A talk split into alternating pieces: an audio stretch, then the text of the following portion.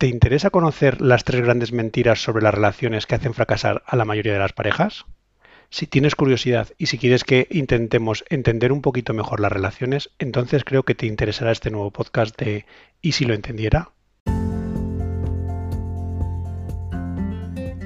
Hoy quiero compartir con vosotros algunas de las cosas que he aprendido en mi curso de esta semana sobre las relaciones.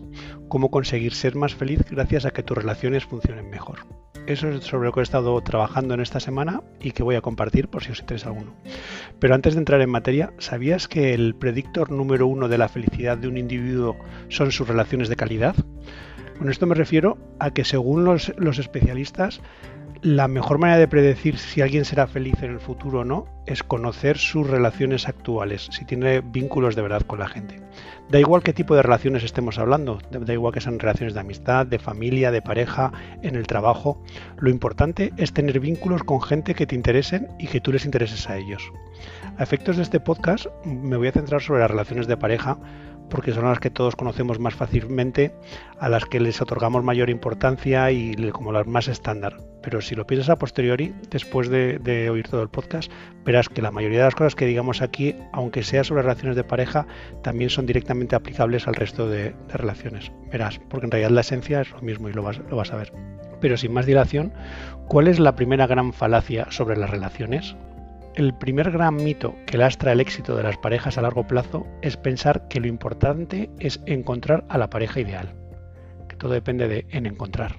Esa falsa creencia de que lo más importante es encontrar a la pareja adecuada es lo que hace fallar todo, porque en realidad lo más importante es cultivar a la relación elegida. Es un error pensar que encontrar es más importante que cultivar. Este error lleva a que muchas parejas no se preocupen lo suficiente, no trabajen lo suficiente por el éxito de sus relaciones y por eso al final terminan fracasando. Enamorarse no es suficiente y hay que invertir en el amor, hay que invertir en la relación y hace falta trabajo, invertir día a día para siempre. El trabajo de verdad empieza cuando te enamoras. La segunda gran mentira es la creencia de que la fase de luna de miel puede durar para siempre.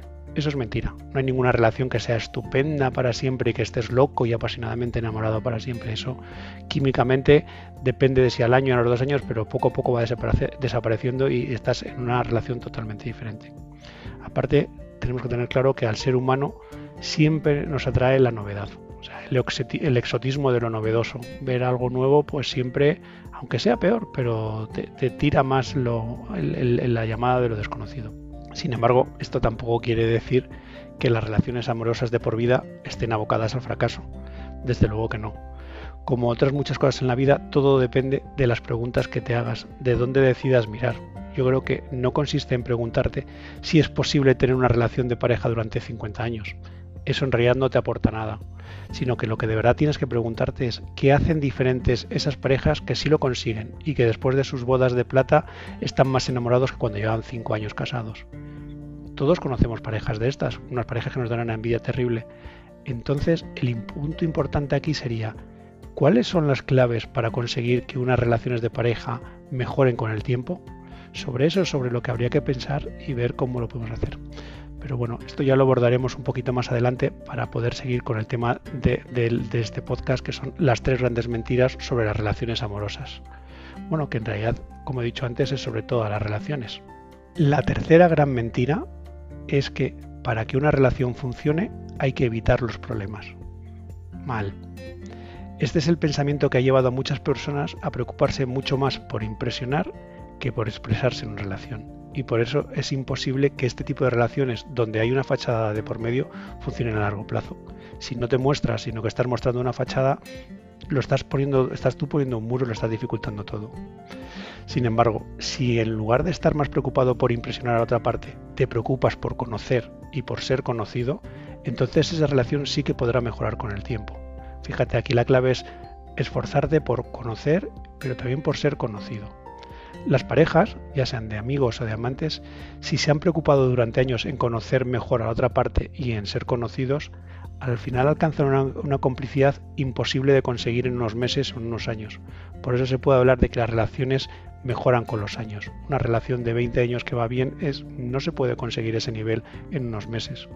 Que la amistad de calidad dependa del paso de los años. No, la calidad de la amistad no depende del paso de los años, sino que más bien de la calidad de esos años que van pasando. Si es bueno, pues merecerá la pena. Y si deja de ser bueno, pues dejará de merecer la pena. Pero volviendo al tema del conflicto en las parejas, si no hay conflictos en una pareja, es que una de las dos partes no está siendo auténtico, no está diciendo la verdad, que se está escondiendo problemas, uno o los dos. Y así es como las relaciones no van a mejorar con el tiempo. Los conflictos, si lo pensamos, en realidad fortalecen a las personas y también fortalecen a las relaciones. Las entrenan para cuando haya un problema más importante y así poco a poco se consigue avanzar. Aunque para poder avanzar a través de los conflictos es importante que exista una importante dosis de positividad en la pareja. Si no hay más cosas buenas que malas, no tiene sentido aguantar en esa pareja. Ahí, por ejemplo, eh, decía, eh, él hablaba de la relación 5 a 1 entre positividad y problemas en una pareja. Es decir, que para que una pareja tuviera sentido tendría que haber cinco cosas buenas eh, por cada una mala. Desde luego la cifra da igual y varía mucho entre unas personas y otras, pero lo que sí que está claro es que tiene que haber mucha más positividad que, negatividad para mantener una relación eh, de pareja que tenga sentido. Lo mismo pasa con todas las relaciones, pero, pero bueno, piensa en el número 5 a 1, es un número que me gusta, tiene sentido. Una frase que he oído en el curso por primera vez y que me ha parecido muy interesante y que después de dedicarle algo de tiempo a reflexionar al respecto estoy muy de acuerdo con ella, es la de que es mucho más importante acentuar lo positivo que intentar eliminar lo negativo. Yo de hecho muchas veces en, las relaciones lo que he, intentado es evitar los conflictos. Eh, eh, oye, las cosas negativas, pues ¿para qué las vas a contar? ¿Para qué vas a, evitar, a meterte en un problema si lo puedes evitar? Sin embargo, si lo piensas, la frase tiene mucho sentido. Es más importante acentuar lo positivo que intentar eliminar lo negativo. O sea, esfuérzate porque lo bueno sea cada vez más bueno y no te esfuerces en, eliminar lo negativo, porque tiene que haber y al final fortalece y ayuda. De esta manera también puedes conseguir mejorar al máximo la, intimidad existente en la relación, porque te conocerás más cosas. Bueno, había dicho al principio eh, que tendríamos que hablar también de cuáles son las claves para conseguir unas relaciones de pareja que mejoren con el tiempo. Pero eh, para no enrollarme más, lo voy a dejar para el próximo capítulo. Así no, no, lo lío más, lo dejo un poco más cortito. Y yo creo que aquí ya hay bastante contenido para pensar durante un buen rato. Para concluir este capítulo, una última reflexión. Sí, es verdad que las relaciones pueden suponer un reto, y aquí vuelvo a hablar de todo tipo de relaciones pero también es igual de verdad que son la mayor fuente de alegría. Nada mejor para ser feliz que un buen rato con tus amigos, tu familia o tu pareja. Si piensas en los momentos más felices de tu vida, seguro que son en compañía. Por eso es tan importante dedicarle un poco de tiempo a entender cómo funcionan las relaciones y cómo poder mejorarlas. Dedicarle tiempo a pensar sobre esto yo creo que nos ayuda y por eso, por eso lo hago y por eso comparto estos podcasts con lo que aprendo y lo que me gusta, pues porque si a los demás os gusta, os gusta alguna reflexión y os sirve, pues encantado.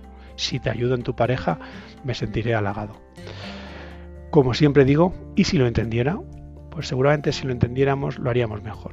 Y como siempre digo, si te ha gustado, pues por favor compártelo y ayúdame a hacer crecer esto. Ya que hago todo esto, pues cuanto más gente lo oiga, mejor. Muchas gracias y hasta el próximo.